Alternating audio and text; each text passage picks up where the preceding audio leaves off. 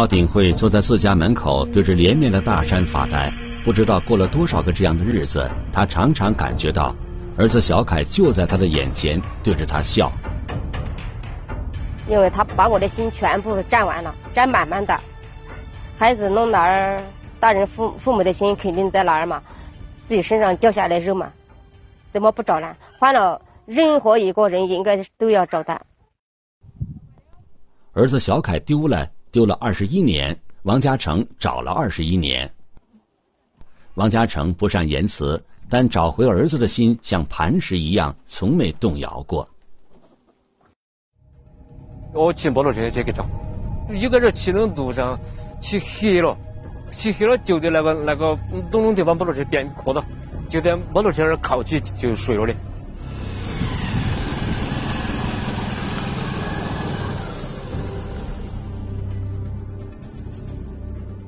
弟弟小凯丢了的时候，王凤玲刚刚十一岁。那一年，他在家门口的一棵小树上刻下这些文字：“兄弟，哥哥十分想你。兄弟，你什么时候才回来？”我那时小的时候想的，树永远都在，字儿也永永远都在，除非磨磨掉它的那一天，弟弟回家。这是小凯出生不久，王嘉诚一家四口的合影照片。那时，王嘉诚一心努力往前奔好日子，完全没有意识到几年以后小凯会丢，一家人的生活轨迹随之彻底改变。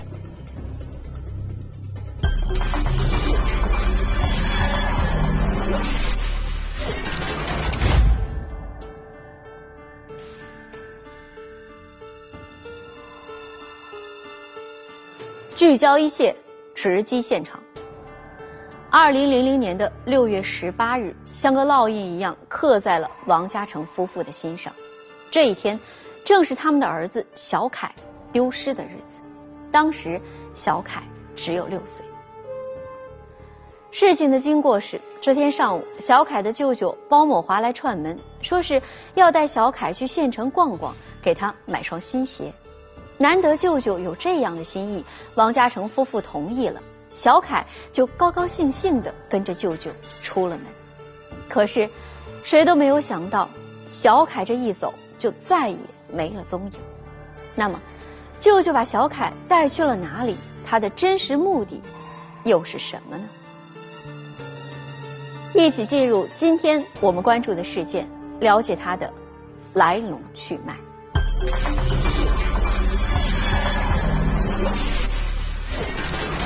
舅舅在外甥买鞋，却一去不归。就是该找的亲戚，他的那些朋友都找了，都找不着。父母苦苦寻找，二十一年历尽沧桑。听舅舅的话，应该是人家说糊涂都不识字，应该是不会。外甥究竟被舅舅带去了哪里？回家寻觅二十一年，一线正在播出。包某华带走小凯之后，当天没有返回。对此，王嘉诚夫妇有点急，却并不担心。那个时候，通讯和交通不便，王嘉诚夫妇认为，反正孩子有舅舅照顾着，应该不会有事。一直到三天过去了，包某华还是没有带孩子回来。王嘉诚夫妇觉得不对劲儿，开始四处寻找。就是该找的亲戚，他的那些朋友都找了，都找不着。我说。会不会被他舅舅卖了？我大嫂说不可能，不可能，那是亲舅舅，他舅舅敢把他卖了？他说我，他说我砍他的脑袋。包鼎会在兄弟姐妹里排行老五，包某华排行老六。家里父母死得早，包鼎会从小就带着弟弟，心疼他，把好吃的全省给他，姐弟情深。包鼎会认为弟弟不可能做出卖外甥这么出格的事。但王嘉诚却对包某华产生了怀疑。包某华是个文盲，平日里游手好闲、好吃懒做、说谎骗钱，还经常参与赌博。王嘉诚觉得小凯真的很有可能被他卖了。我还有还有几个舅舅子了嘛，不单个他他一个，其他别的舅舅子就就就跟我们说，他们今天都出去噻，可能害怕是给带娃儿去卖了。包茂华和小凯一起不见了。一个星期后，万般无奈的王嘉诚向德昌县公安局报了案。有两种可能，要么就是，就说他带到哪里去了，然后也有可能是拐卖。毕竟是他亲舅舅，按正常的说，你亲舅舅的话，应该是人家说虎毒都不食子。但是不管怎么说，要把包华先要把他找着。德昌警方在周边县市广泛散发了协查通告。并到包茂华可能出现的地方去查找，最终，一名曾经搭载过包茂华和小凯的摩的司机提供线索，说到了县城，包茂华身上没钱，是一个和他接头的男子付的打车钱。由此看来，包茂华不是专程带小凯出来买鞋的，而是提前和人商量好的。那么，付钱的男子是谁？他们带着小凯去了哪里呢？在包某华的老家盐源县，有人提供线索，说有个姓程的外地男子在当地出现过，干的就是贩卖小孩的生意。前段时间，包某华与这个人整日混在一起。当时我都懵了，好像这个世界上没有好人了，就像这个太阳平常家是很光亮的，到那时好像甚至是灰色的。一点光亮都没有了。宝鼎会想不明白弟弟为什么这么对待她。此时，她和丈夫王嘉诚只有一个念头：一定要找到包某华，带回儿子小凯。我找这个人，我哦，硬是真够啊！来来几年里头，严严去找。我们骑个自行车，有地方你还骑不动，还推起走。去找了，在转来在那个路上就黑了，黑了又是风又是雨。就这个树树枝，反正那个树枝有点密，就在树枝底下箍起，箍一晚上，好大的雨哦！自行车就丢在那个路边边上。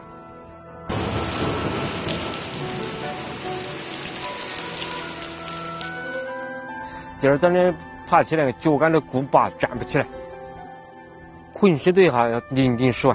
有些时候遇到一家人可以去要一点吃，没有没有了就。饭也吃不上，后来，嗯，实在饿得很了，就认得了那些树子叶儿可以吃点，树根，就好比像攀枝花呀，那些树根那些都还是就吃那些。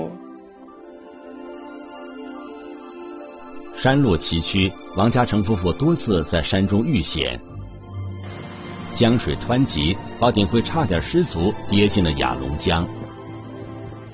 那时候怕什么嘛？自己的生命都不要了，孩子都不在了，还有还有什么很很可怕的？没有什么了。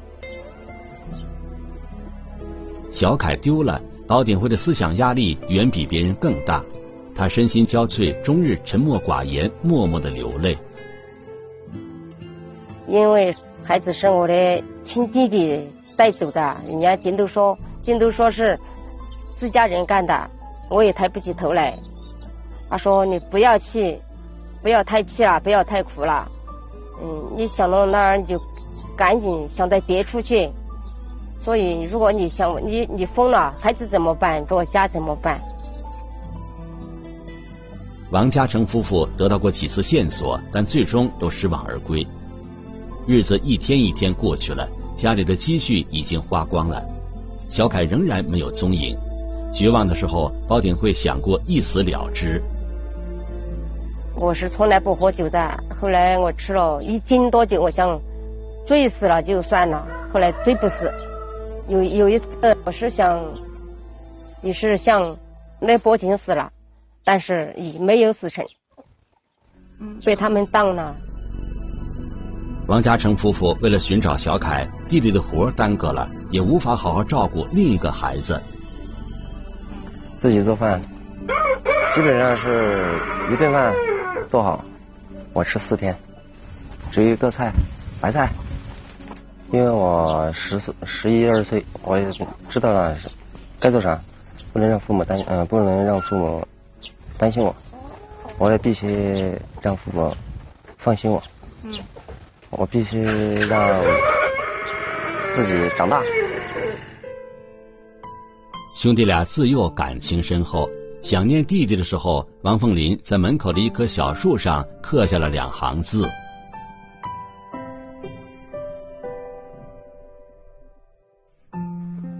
妈妈后来知道了之后，哭得特别伤心。他问我你为啥哭？我跟她说想弟弟。他问我你弟弟怎么了？你知道吗？我跟他们点了头，没说，不敢说，心里自己知道。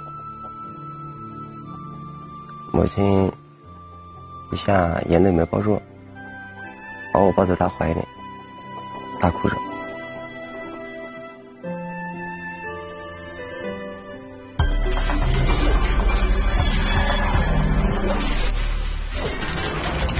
时间来到了二零零五年，小凯已经失踪五年。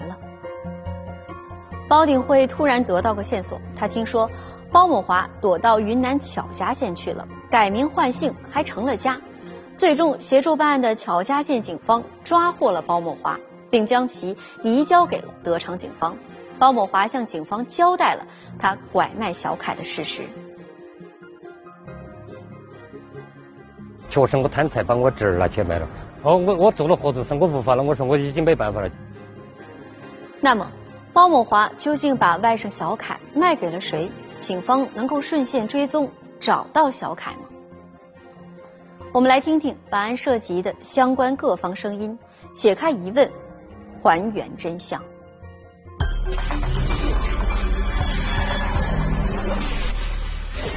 为还赌债，舅舅拐卖亲外甥。警方顺线追踪线索，却意外中断。一次匆匆的辨认，父子竟然遗憾错过。回家寻觅二十一年，一线继续播出。二零零零年，一次偶然的机会，汪某华结识了一个外乡人。这个人自称从河南来，叫程某柱。其实我从来没有同他任何拢过深交的。我不晓得哪里居住，我不晓得他嘛。哦，那些出门人嘛，嘴巴实会骗了，是会说，七说八说的，就有点说起就哦啥子，某某二天有生意嘛，打伙哦联系做。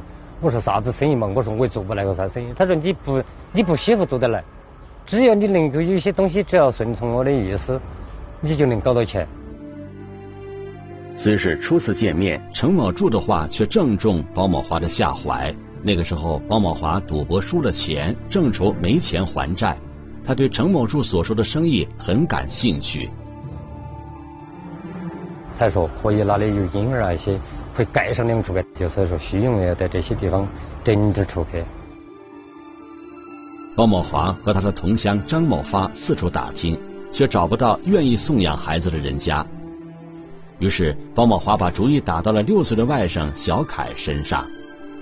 本来也穷，想到这个钱，哎，八十，我看到八十，哎，管他的，大概就没想到把比我侄儿是当我自己亲生娃儿一样的，咋会那么做呢？在金钱和亲情的天平上，包某华选择了前者。在和程某柱、张某发一番密谋后，包某华谎称带小凯去买鞋。在程某柱的安排下，他们踏上了去河南的火车。包某华说。在河南省兰考县，他们卖掉了小凯之后，他拿着分得的五千多元钱返回了四川。然后呢，就这个外子拉起我，还把我衣裳逮起，就说，呃，就说舅舅，舅舅，连到我喊几声，他就哭了。但我当时我也干哭了。他喊到我这个时候，其实我心里面是真的是相当不是滋味儿。觉得无颜面对姐姐、姐夫和亲戚朋友，包茂华不敢回家，过起了东躲西藏的日子。令人遗憾的是，五年后，包茂华虽然落网了，但他无法说清把小凯卖给了谁。与此同时，德昌警方也调查得知，陈某柱因其他拐卖案件已被判刑入狱。陈某柱证实，小凯确实被拐卖到了河南省兰考县，但是具体卖给了哪一家，他并不知情。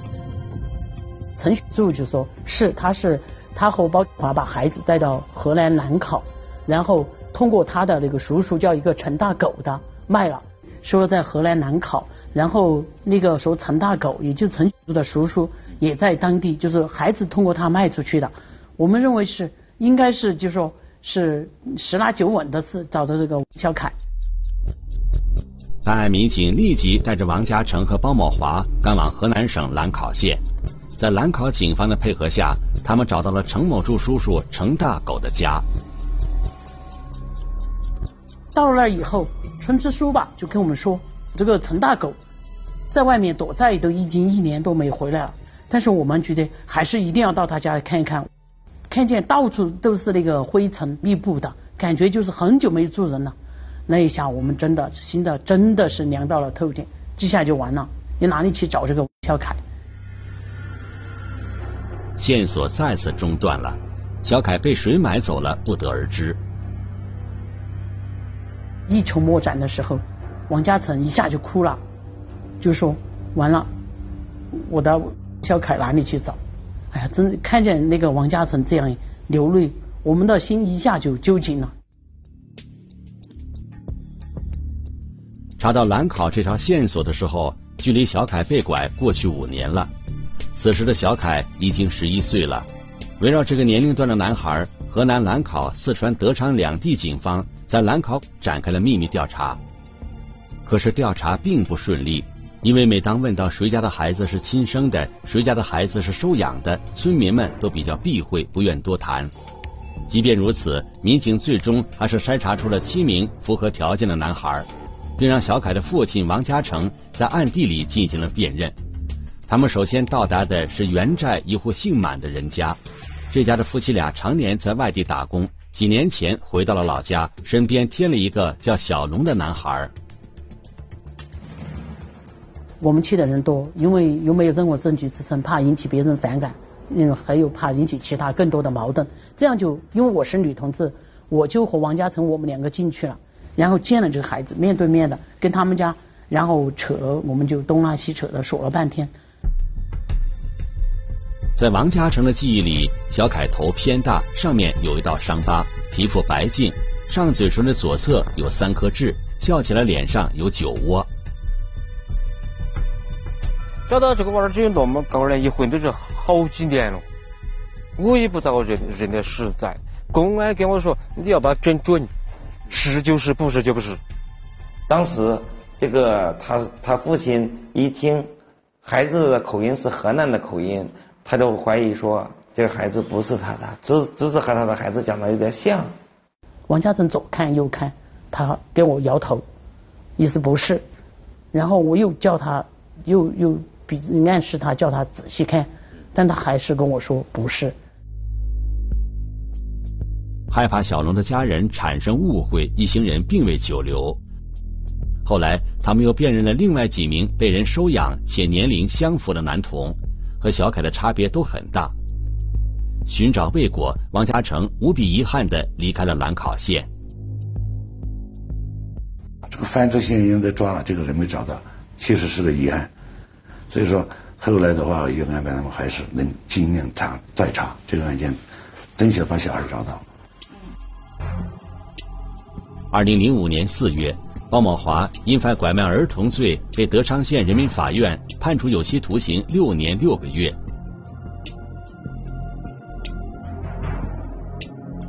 包某华入狱服刑，小凯依然下落不明。王嘉诚夫妇继续煎熬在失子之痛中。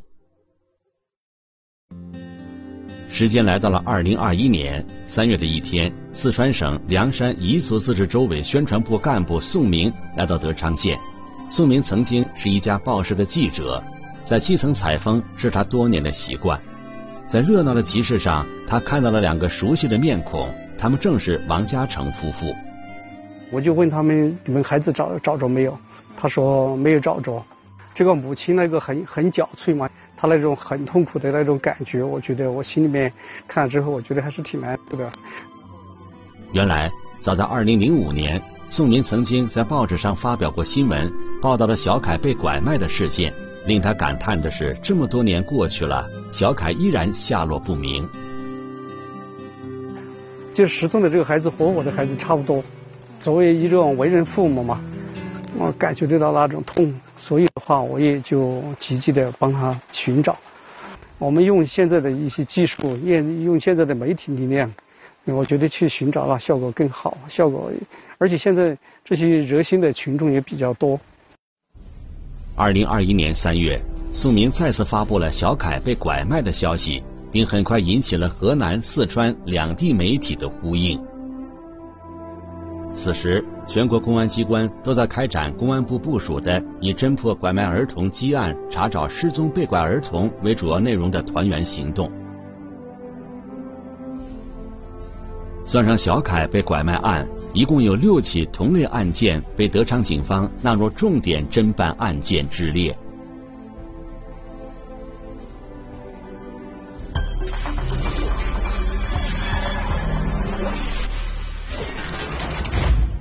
德昌公安局专案组采集了王嘉诚夫妇的血样，他们一方面运用科技手段进行比对，在打拐平台上查找小凯的线索，一方面对小凯被拐卖一案进行了重新梳理。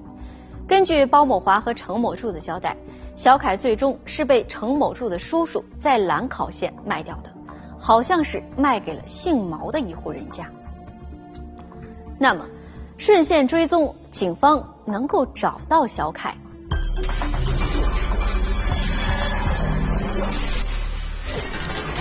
循着蛛丝马迹，调查再次启动，结果令人震惊：曾经辨认过的孩子，竟然就是失踪的小凯。回家寻觅二十一年，一线继续播出。严寨村就没有姓毛的这么一这个这个姓氏。嗯，周边的古营村也没有，姓毛的这这家他们拐卖的地点就没有，而结合河南当地的口音，那么有可能是姓满。当年的兰考县古营乡已更名为古营镇，经过调查，古营镇袁寨村确实有一户姓满的人家，这户人家正好有一个二十六岁的孩子叫小龙。不过，此时满家已经搬到县城生活了。看见他照片啊，和这个王家成特别像，就是眼睛、鼻子特别像。二零二一年四月初，河南省兰考县公安局的民警上门为小龙采血。小龙的妈妈董某内心十分纠结，她预感到。自己和丈夫尘封二十一年的一段往事要被揭开了。几天后，四川省德昌县公安局的办案民警也来到了小龙的家里，询问小龙的身世。这就说，哎，我们现在来一个冒昧的，就是事情，啊，就说小龙是不是你呃亲生的？他说，嗯，这个我，嗯，说实话不是，嗯，他是我们领养的。满某夫妇原本有一儿一女，拥有一个美满的家庭。二零零零年，满家十六岁的儿子在一场车祸中失去了生命，满某夫妇遭受了沉重的打击，他们决定收养一个孩子。西头有个姓邵的，早亲家还没起来的，他上俺家，他说的快点起，嗯，西头有个孩儿，要爷领个孩儿来了，他说人家不要。嗯，你去看看要要？我说的要要，大小都都我都不嫌。我说就这一失去这个儿吧，光想要个孩儿哈。满某夫妇一商量，只要是个男孩，哪怕出点钱，他们也愿意收养。一人也要一万一，这都给也找一万一，找够钱人家才给孩儿。弄损那一一一万块钱，那那那都很了不起了。就那我也得要，我说我我他挣我也得要。把钱交给中间人，南某领回了孩子，夫妻俩给孩子起名叫小龙。哎呦，个可怜的一坨血，嗯，那脚不像个样你知不知道？可可可怜，嗯，这个孩子可瘦。穿的那白件裤，哎呦，可脏可脏的穿的，这点灰我都去给他买衣裳。从那以后，满某夫妇把小龙当做自己的亲生儿子抚养，他们把小龙的身世深深的压在心底。我有病时候，姊妹俩都搁那儿守着我，咋不暖心呢？我到哪都夸哪。哎呦，我我动手术就那，你一咳嗽，他都给我拍。你医生咋说的，咋跟那守护我可好。后来，小龙上了大专，毕业后参加了工作。满某夫妇为孩子在县城买了新房，准备以后当做小龙的婚房，一家人生活的安稳又充满希望。然而，历经二十一年，小龙的身世再也掩盖不住了。这个小孩是被他舅舅舅亲舅舅带过来的，他知他知道这一点，而且你当时六岁，他的脸上的酒窝什么，他都描述的，我们就把这个。小时候的图片拿给他辨认，嗯，他说就是他了。采血回来以后，我们立即进行了 DNA 分析，然后入库进行比对。仅用了两个小时的时间，我们比中就是小龙就是这个二十一年前被拐的那个孩子。命运仿佛和王嘉诚夫妇开了一个玩笑。事实证明，早在二零零五年，王嘉诚亲自辨认过的孩子小龙就是他的亲生儿子小凯。当年小龙的脸冻得通红，掩盖了酒窝，口音也发生了巨大的改变。加上辨认的过程较短，王嘉诚没来得及看一下孩子的头上是否有伤疤。就这样，王嘉诚和儿子小凯擦肩而过，而这一错过就是十六年。找到小凯的消息传到四川省德昌县，王嘉诚夫妇极度震惊，他们不敢相信。当年曾经辨认过的孩子小龙，竟然就是他们的儿子小凯。我是做梦嘛，但是醒了起来好像又是真的，睡着了又像是在做梦，所以我都不太相信。王嘉诚一家欢天喜地，找到儿子的好消息像长了翅膀一样传开了，亲人们都为此激动不已。二十几年，整整二十几年。别人都说，假如发生在别人家都是故事，发生在自己家就是事故。我觉得真的很能体会这句话的意思。警方向满某夫妇提出了让王嘉诚夫妇认亲的要求。经历过一番痛苦的挣扎之后，二零二一年四月十九日，在德昌警方和媒体的陪同下，小龙和妈妈董某踏上了前往四川的航班。我家大嫂身体不是怎么舒服吗？我说你还是心态要放宽一点，不然一会一会儿见面的时候太激动了。我还我还在笑他，我说你别晕过去了。我都垫了条羊脂百多斤的，那家伙我把头发剪了，转的黑了，衣裳买一件，那会儿转的黑了，那就跟着准备呢。二十一年了，家里的房子没变样，还是这种土坯房。哥哥王凤林早早就开始大扫除、修整院落。当年为了省下钱给爸爸妈妈找弟弟，王凤林编了个谎话辍学了。特别开心，主要是爸爸特别开心，一年的笑容。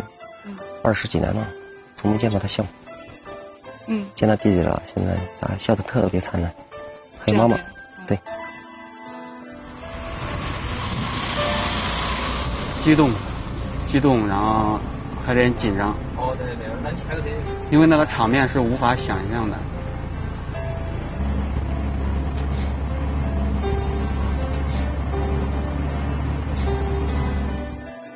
昨天晚上睡好了没有？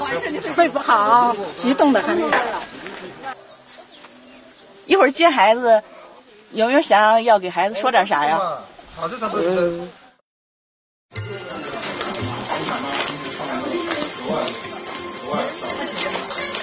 嗯，是的。这边是不是都梯田？呃，基本上都是干的。啊，有点这个花儿。哥，这里看。那凤海正正正在路上，那正在路上。阿姨，阿姨，快点快点，他马上来了。哦，快点快。你别哭啊！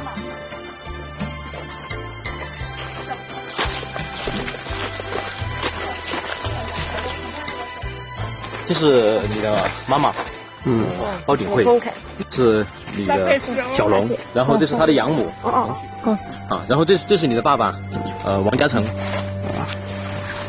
然后这是你的哥哥。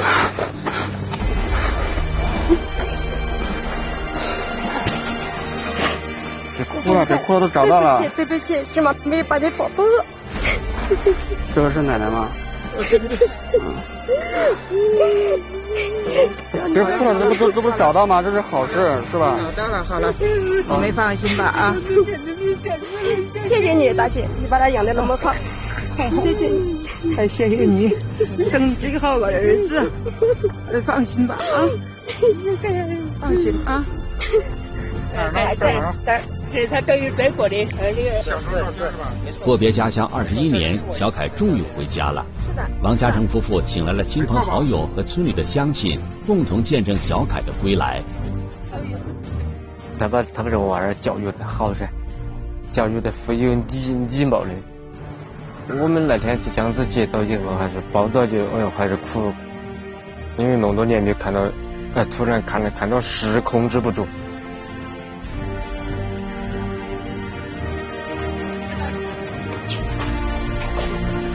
还疼那个狗，疼这个个，不知道你吃了好多苦，当年你不知道你是怎么过过出来的，不敢想。我每一次做梦都梦到你，我们对对，嗯，请你们放心，呃，案件我们公安机关一如既往都要侦查下去，查清楚。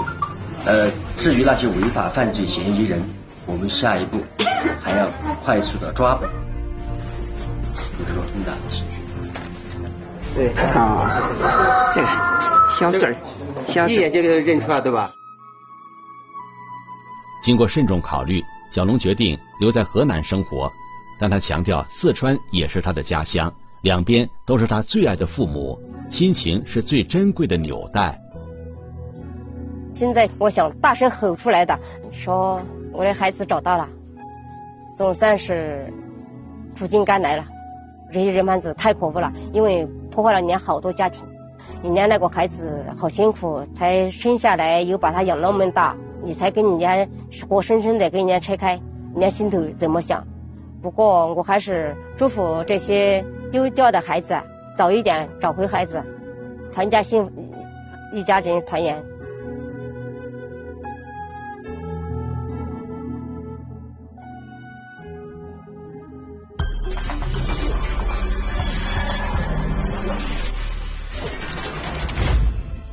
一场二十一年的寻找，终于画上了圆满的句号。二零二一年四月二十三日，德昌警方赶赴盐源县，抓获了参与拐卖小凯的犯罪嫌疑人张某发。自公安部部署团圆行动以来，各地警方抓获了不少多年前参与拐卖儿童的犯罪嫌疑人。那么，对于这些犯罪嫌疑人来说，他们是否过了刑事责任的追诉时效呢？我们来听一听北京师范大学刑事法律科学研究院袁斌教授的解读。刑法上对追诉时效的确定，是要根据他所犯罪行所可能，或者是他相应的情节对应的法定量刑幅度。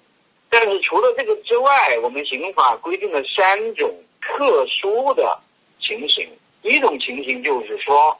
如果犯罪嫌疑人、被告人在这个罪之外还有其他的犯罪的话，那么对这个罪的追诉时效是从犯后罪之日起重新起算。所以，如果他有这种情形，那么他的时效也可能会进一步延长，导致他这个时效没有过。第二种情况就是，这个在人民检察院、公安机关、国家安全机关立案侦查，或者是人民检法院受理案件之后。有逃避侦查或者审判的，他是不受追诉时效的限制。第三种情况，如果法定最高刑为无期徒刑或者死刑的，经过二十年以后认为有追诉必要的，经最高人民检察院核准，也可以再进行追诉。目前，打击拐卖儿童的团圆行动正在全力推进，希望更多的寻亲家庭能够早日团聚。